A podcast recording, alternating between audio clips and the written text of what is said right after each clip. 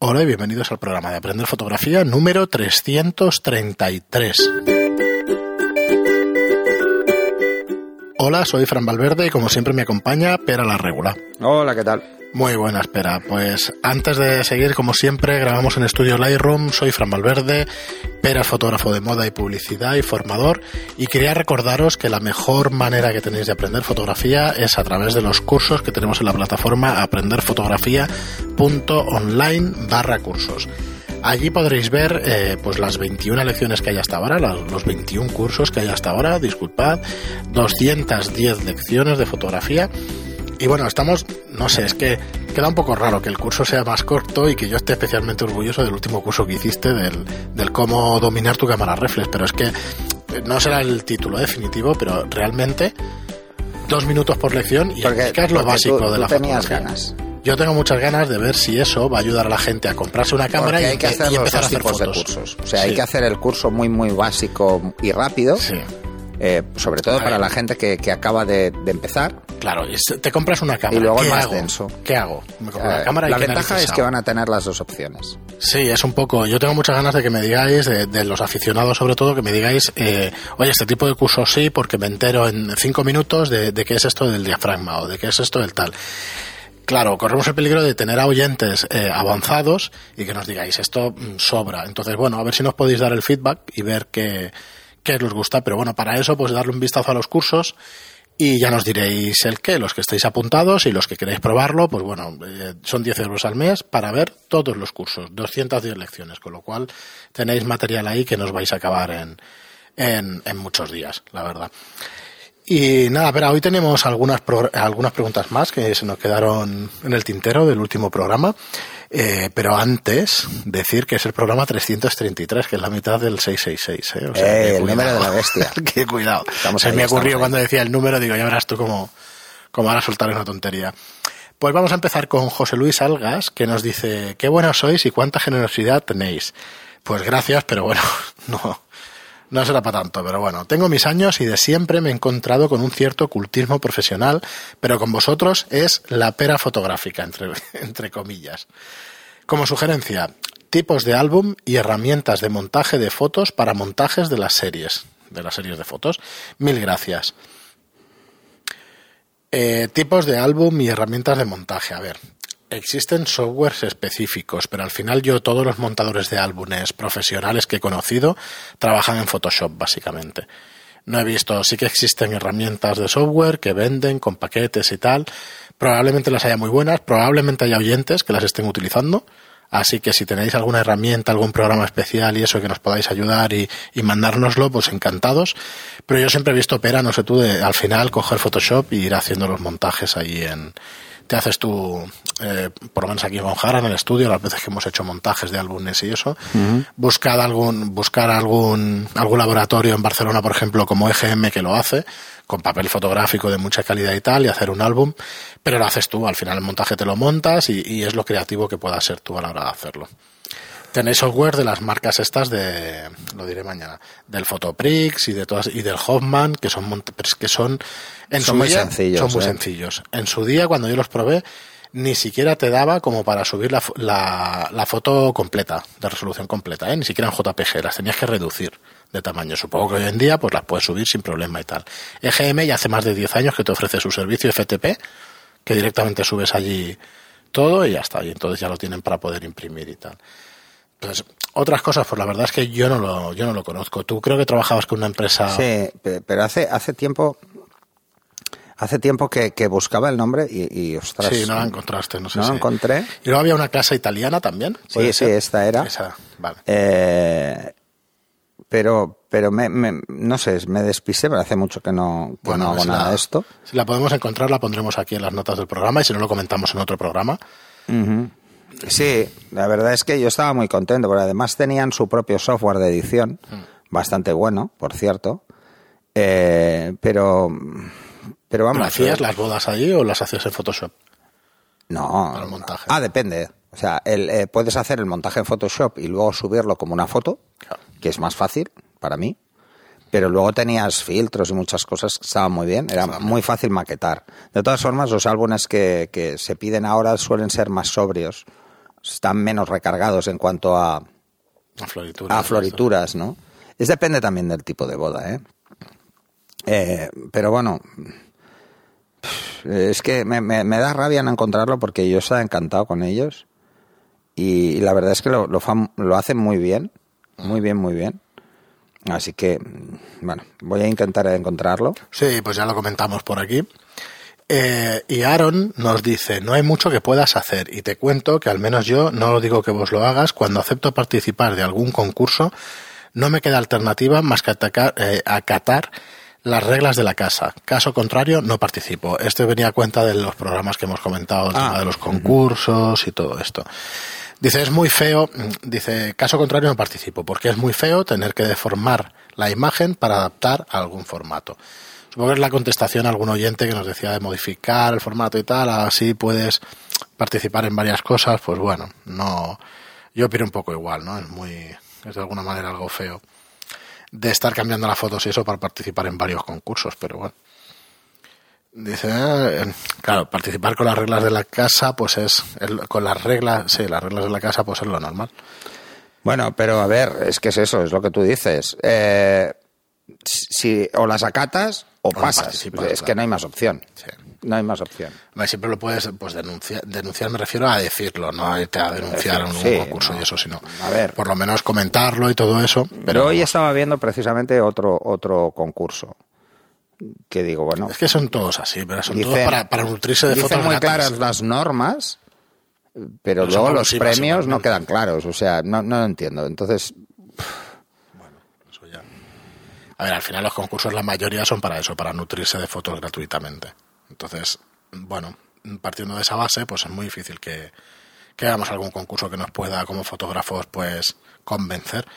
Pero bueno, que tampoco, no sé, que es lícito, si al final te pagan cuando ganas el premio, pues bueno, no sé. Tampoco lo veo que sea, no sé, es- me parece una buena opción. Muy bien, y Miguel Ángel Gómez nos dice, buenas tardes, he empezado a realizar pequeñas exposiciones y participar en algún concurso fotográfico, teniendo un problema a la hora de imprimir mis fotografías por las medidas solicitadas. Este es interesante. Espera, para poder hacer un poquito de repaso de, de medidas y todo esto, dice, normalmente son 30 por 40. Y si quiero poner estas medidas, tengo que recortar mi fotografía. Acción que no quiero realizar, pues en algunas fotografías en el recorte ver, pierdo es- información, objeto o elemento importante. He mirado en YouTube, pero no he buscado, le- no he buscado la, la respuesta correcta o que me dé una solución a mi problema. Por favor, espero que podáis darme la respuesta. Mi cámara es una Nikon D7500, Mm. siendo el tamaño de imagen 3712 por 5568 píxeles.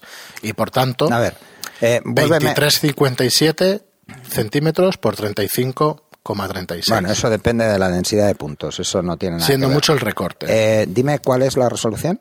Son 5.568 por 3.712.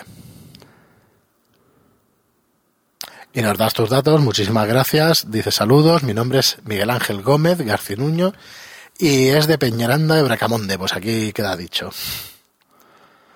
A ver, es muy sencillo. Es muy sencillo. A ver si consigo explicártelo de forma fácil.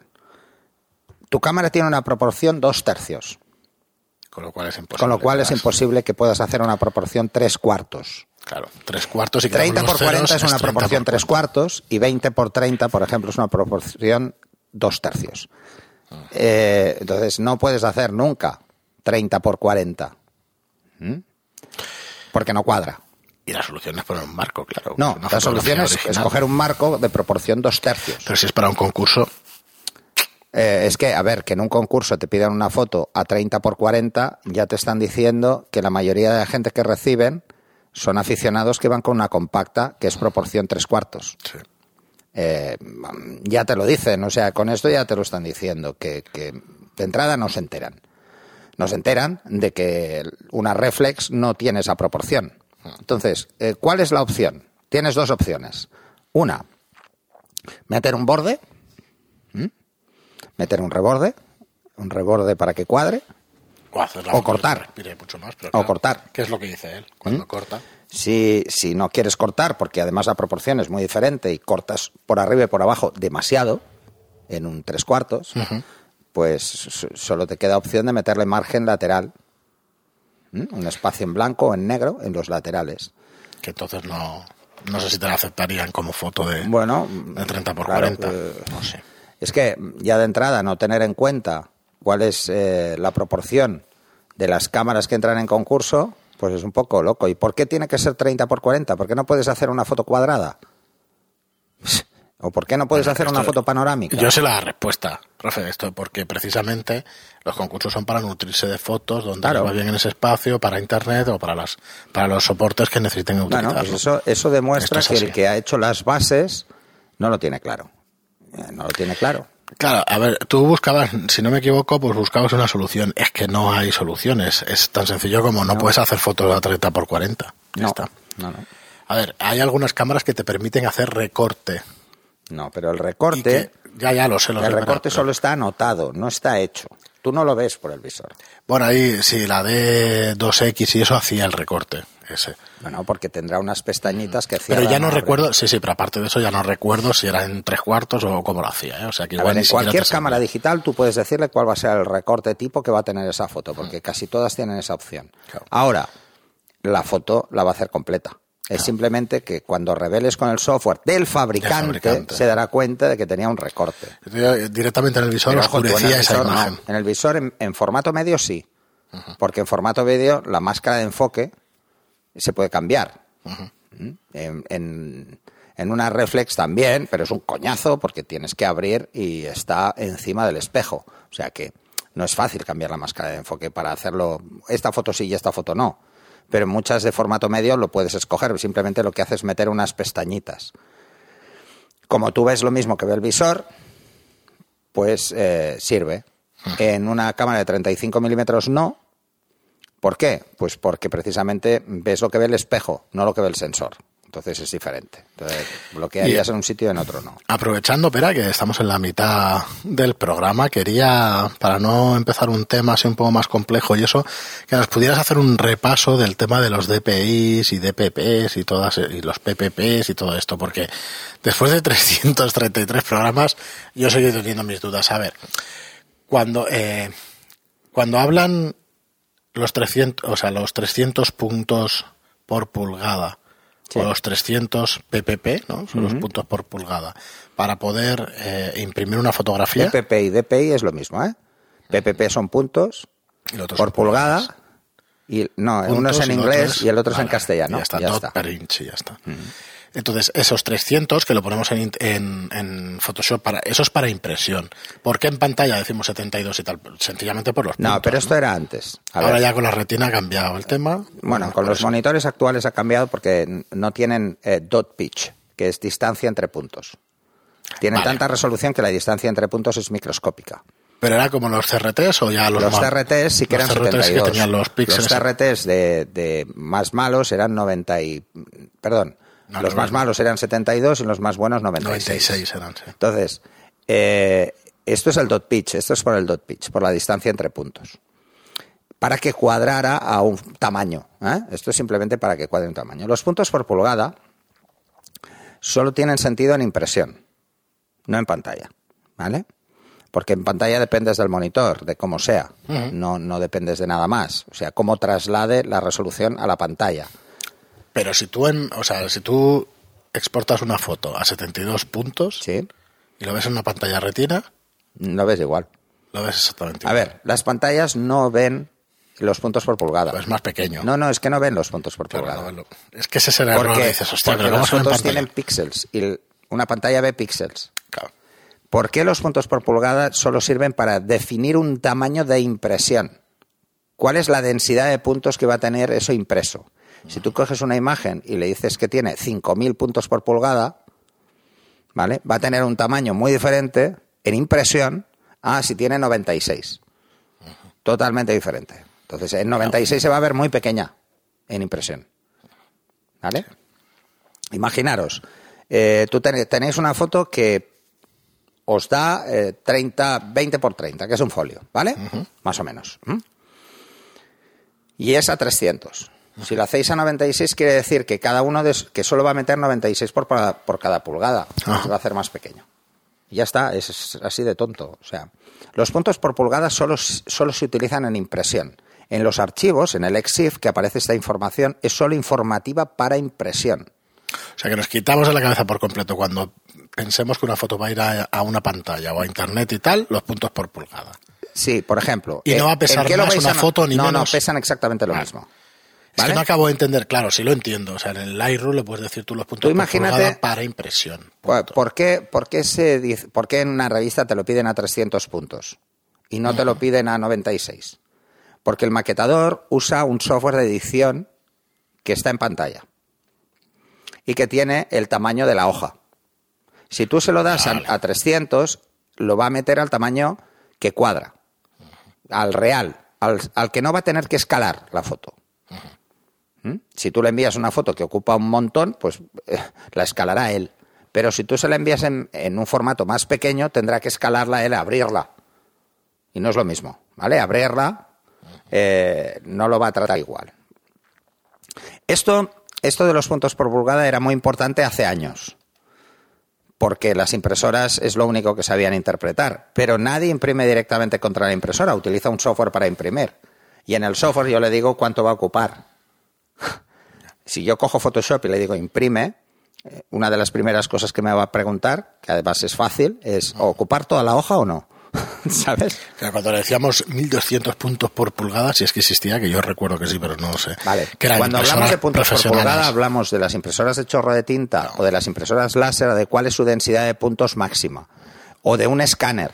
Pues viene a ser lo mismo que entonces en ¿Cuántos la pantalla, la definición que te da la imagen. No, no, es cuántos puntos es capaz de identificar, por ejemplo, un escáner Ajá. en un centímetro cuadrado. ¿No? Pues eh, por línea, pues se hace en línea, ¿eh?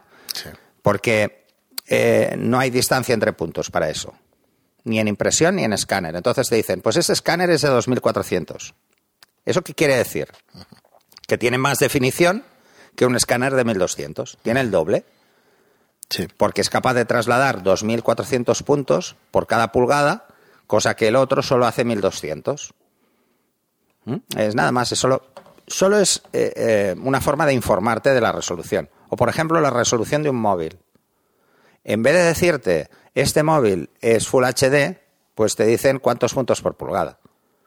Pero para que os hagáis una idea, una pantalla de retina, un monitor retina de iMac, os lo digo porque es el único que tengo claro así a bote pronto, eh, son 254 puntos por pulgada un retina, un 5K. ¿Eso qué quiere decir? Que si la pantalla mide, que no sé cuánto mide el 27 a lo largo, pues mide 40 centímetros, ¿vale?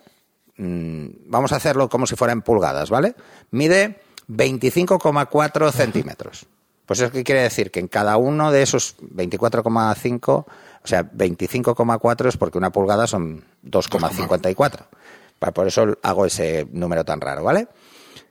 Pues eso qué quiere decir que, que si tú que es capaz de meter en cada una de esas pulgadas esos 254 puntos, ¿no?